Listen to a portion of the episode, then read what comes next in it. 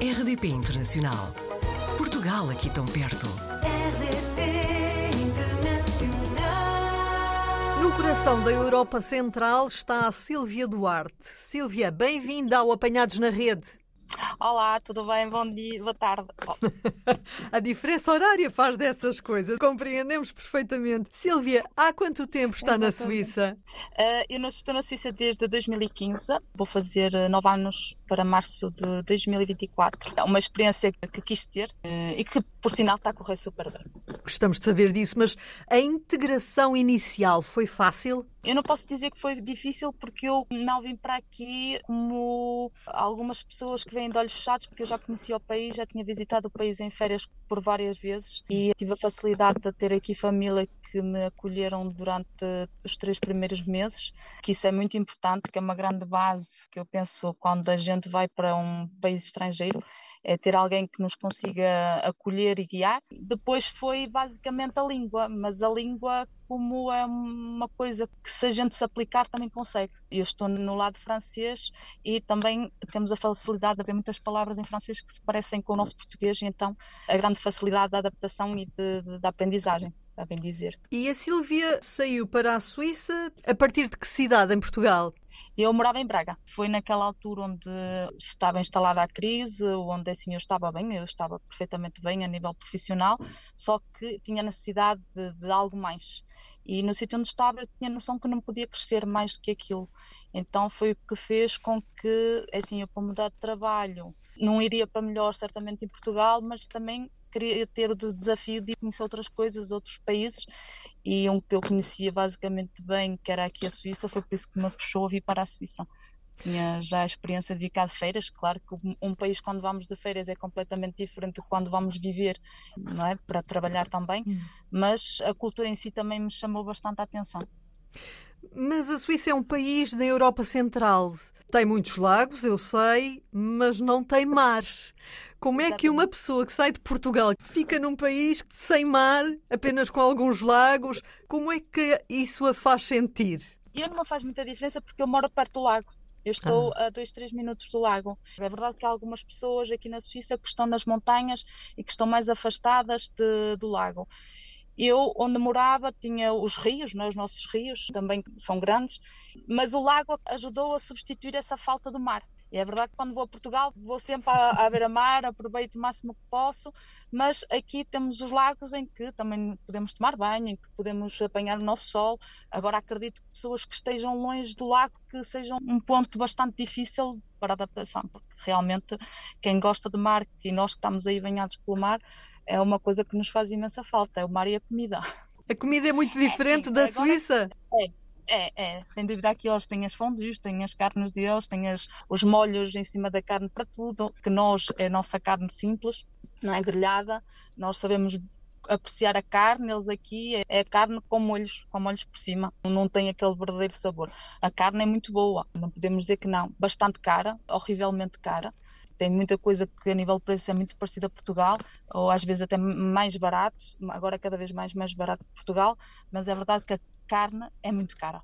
Para vocês terem noção, eh, nós aí podemos pagar um frango por um euro e qualquer coisa, aqui um frango são 10 francos, são 10 euros, vamos, vamos pôr assim, ela quase ela por ela, para ter noção, há uma grande diferença a nível de preços na carne. Diga-me uma coisa, Silvia Duarte. Se eu quisesse agora emigrar para a Suíça, compensa? O nível de vida agora compensa ir para a Suíça? Por exemplo, é fácil arranjar uma casa? Compensa?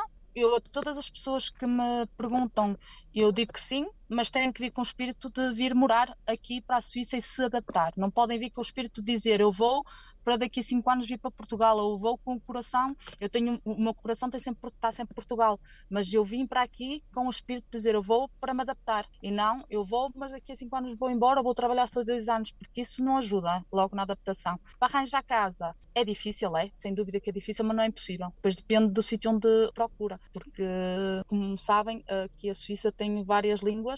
Os centros são sítios que são mais caros, tudo que foge um bocadinho para o das montanhas é mais barato, mas lá está, é, é difícil, mas não é impossível. Se a pessoa vier com espírito para trabalhar e já tiver ah, algumas luzes e se tiver alguém que a possa ajudar, acredito verdadeiramente que é fácil a adaptação. Conheço pessoas vieram e foram embora. Foram embora porque estavam aqui e estavam a pensar em Portugal. Quando se está aqui, quando se está no estrangeiro e está-se a pensar em Portugal, não é fácil. Acredito que não seja fácil. Nesta altura, o que é que a Sílvia faz profissionalmente? Eu trabalho na Delta Cafés, aqui na Suíça, sou representante comercial. Estou a trabalhar há três anos na Delta Cafés e estou super contente, estou feliz. É um trabalho que eu gosto muito. E os suíços são apreciadores de café? Começam a ser cada vez mais, começam a ser cada vez mais. É verdade que não é uma cultura os que bebem mais café, só que aqui, aqui é muito multicultural. Tem os turcos, que os turcos uh, são bastante apreciadores de café. Temos nós que somos uma grande maioria. Ainda há pouco estava a conversar com um cliente e disse que numa turma que eram 20 alunos, pelo menos 15 eram portugueses. Ou seja, há muito português. É, é por isso que a Delta cresce e é por isso também que fazemos conhecer o nosso café, porque eles aqui têm os cafés deles, daqui da região deles, só que pronto, é um café diferente. Nesse trabalho, obviamente que deve haver algum tempo para um descanso, um passatempo. Como é que a Sílvia passa os seus tempos livres? Aproveito bastante com as minhas filhas. O que o país aqui tem de bom é que tem muita coisa para apreciar. Nós aqui aproveitamos muito a natureza, aproveitamos muitos lagos, aproveitamos muitas montanhas. Quando está mau tempo, temos muitos os spas, as piscinas de água quente, tem bastantes, também aproveitamos. Tento aproveitar de várias formas, sempre com a minha família, principalmente ao fim de semana. A nível de trabalho, é um trabalho que requer bastante tempo durante o dia. Fora isso, depois é o máximo de tempo possível com a família. Silvia, não nos disse ainda o nome da cidade onde vive? Neuchâtel. Ou seja, as cidades mais conhecidas que é Lausanne, Zurique e Geneve, eu estou entre Zurique e, e Lausanne. Eu estou encostada aqui a 10 km de mim e já se fala alemão. Então, em Neuchâtel, tem alguma característica especial, alguma curiosidade? Convença-me, convença-me a ir visitar Neuchâtel tem um lago, tem também uma das vilas que tem as fábricas de relógios, tem todas as fábricas, desde Cartier, desde a Rolex, também tem fábricas de, de chocolate que isso é maravilhoso. É uma coisa que eu aconselho sempre a irem visitar. A Suíça é conhecida pelo chocolate e pelo queijo. Temos também o queijo, que também é bastante conhecido. Temos o que mais? Temos bastantes pontos uh, da montanha, das estâncias de ski também, para quem aprecia o, o ski. Basicamente, eu estou perto do lago, perto da montanha. Podemos usufruir no verão o lago e podemos usufruir a montanha da neve no inverno. Não faltam pontos de interesse há muita coisa a visitar. É verdade que é tudo sempre baseado. Eles aqui adoram caminhar, adoram fazer desporto. O fim de semana nós a nossa cultura é uma cultura que gosta de ir ao restaurante, gosta de ir ao, ao shopping. Ir. Aqui, eles, o fim de semana para eles é para fazer desporto, ou para caminhar, ou para andar de bicicleta. Quando a gente vê perfeitamente e consegue diferenciar quem nasceu aqui na Suíça e quem é suíço, porque ao fim de semana eles estão com o seu fato de treino a caminhar com os filhos, os miúdos mesmo com 3 anos já fazem grandes caminhadas com os pais, de bicicleta.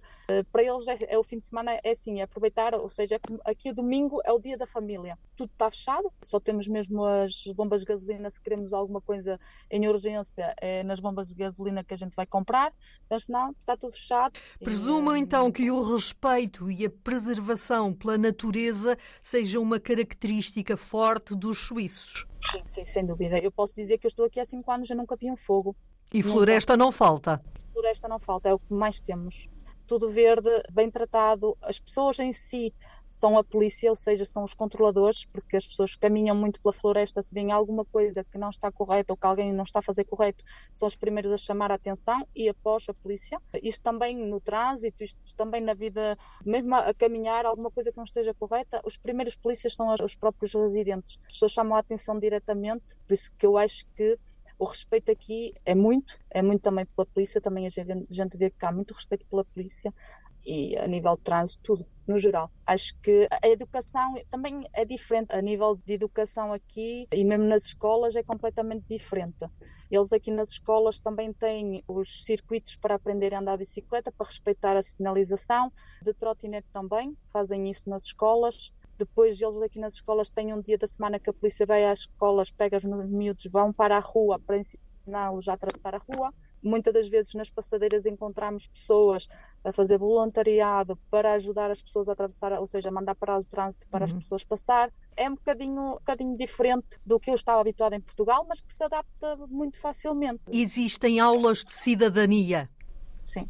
Nós costumamos dizer isto é uma expressão nossa, que eles são muito quadrados. Ou seja, as coisas têm que ser, têm que levar aquele caminho e temos que ir todos em direção àquele caminho. É claro que por vezes isso muitos não o fazem, mas uh, o que quer dizer é que eles nas escolas começam logo a ensinar o respeito pela polícia, logo já na escola já é isso que eles ensinam, o respeito pelas pessoas, o ajudar uh, as pessoas com mais idade, o respeitar as pessoas com mais idade e mesmo os adultos, a forma como deve falar, o obrigado, o bom dia, tudo, tudo, tudo já vem das escolas. Além de tudo, tem que sair, também tem que vir de casa, não é? Mas uh, nas escolas eles impõem muito a parte da cidadania e acho que isso é importante. As minhas filhas sempre estiveram na creche, desde os seus quatro meses, e nota-se a diferença, porque já nas creches já começam a incutir hum. parte da cidadania, já se nota, e nota-se quem está numa creche e quem está numa ama, nota-se a diferença. Silvia Duarte, obrigada por ter-se deixado apanhar na rede da RDP Internacional.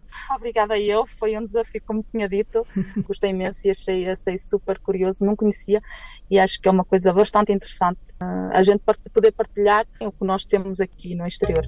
Portugal ao alcance de um clique. rdp.internacional.rtp.pt RDP Internacional.